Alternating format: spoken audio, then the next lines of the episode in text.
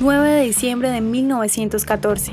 Nace el destacado líder sionista de derecha Shmuel Katz. Shmuel Katz nació en Johannesburgo. Fue un líder de derecha del movimiento sionismo revolucionista que defendió la causa sionista en Sudáfrica. Fue fundador del partido Herut.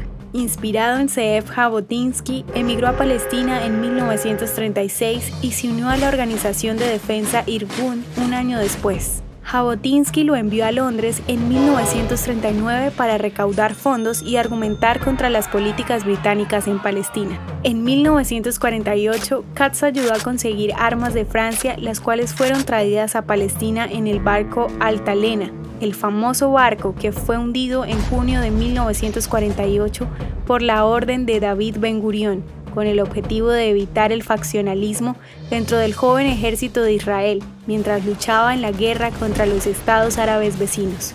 En 1977, Katz realizó dos prolongadas exposiciones sobre la historia de los méritos del sionismo para el presidente Jimmy Carter durante la visita del primer ministro Begin en Washington.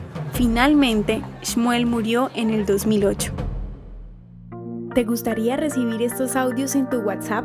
Compartimos nuevos episodios todos los días. Suscríbete sin costo alguno ingresando a www.hoyenlahistoriadeisrael.com. Hacerlo es muy fácil.